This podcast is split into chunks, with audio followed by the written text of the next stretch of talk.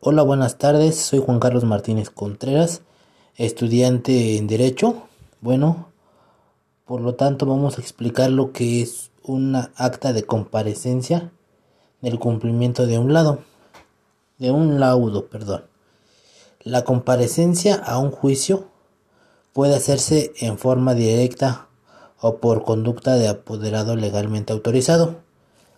Tratándose de comparecencia de una persona que tenga la calidad de patrón en los juicios laborales, el artículo 692, los abogados patronos o, asesores legales de las partes, sean o no apoderados, están, estas deberán acreditar ser abogados y licenciados en Derecho con cédula profesional o personas que cuenten con acta de pasante vigente expedidas por la autoridad competente para, ejercer dicha profesión.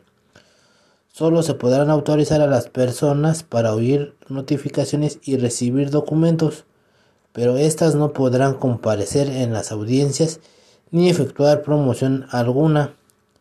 Señalar en su fracción 2 que cuando el apoderado actúe como representante legal de la persona moral debe exhibir el testimonio notarial respectivo que así lo acredite.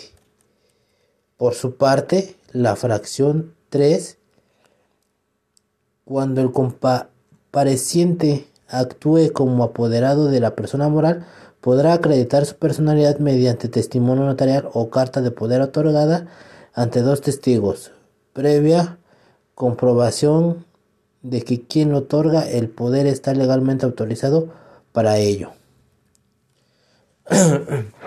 los representantes de los sindicatos acreditarán su personalidad con, con la certificación que les extiende la autoridad registradora correspondiente de haber quedado inscrita la directiva del sindicato.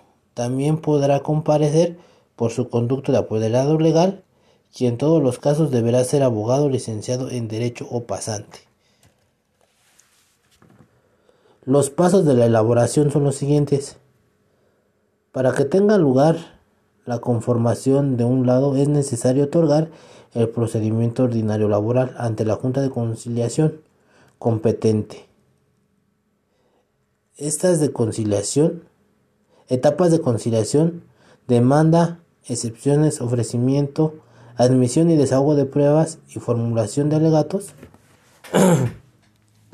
En términos del artículo 885 de la Ley Federal de Trabajo, una vez agotadas estas fases de procedimentales, la Junta debe certificar que no queden pruebas por desahogar, dar vista a las partes por el término de tres días para que expresen su conformidad.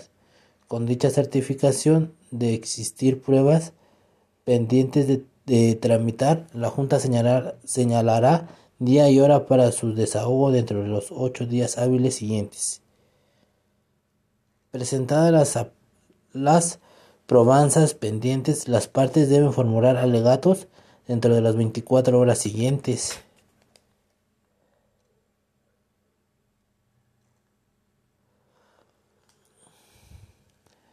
y declarar cerradas las instrucciones dentro de los 10 días hábiles siguientes. Formular por escrito el proyecto de laudo que deberá contener elementos mencionados.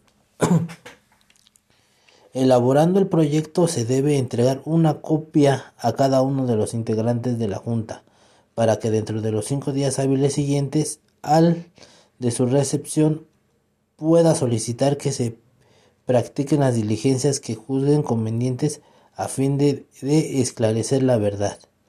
Transcurriendo el término señalado, el presidente de la Junta cita a los funcionarios de, que conforman para disolución y votación de las propuestas de solución, que deberán efectuarse dentro de los 10 días siguientes.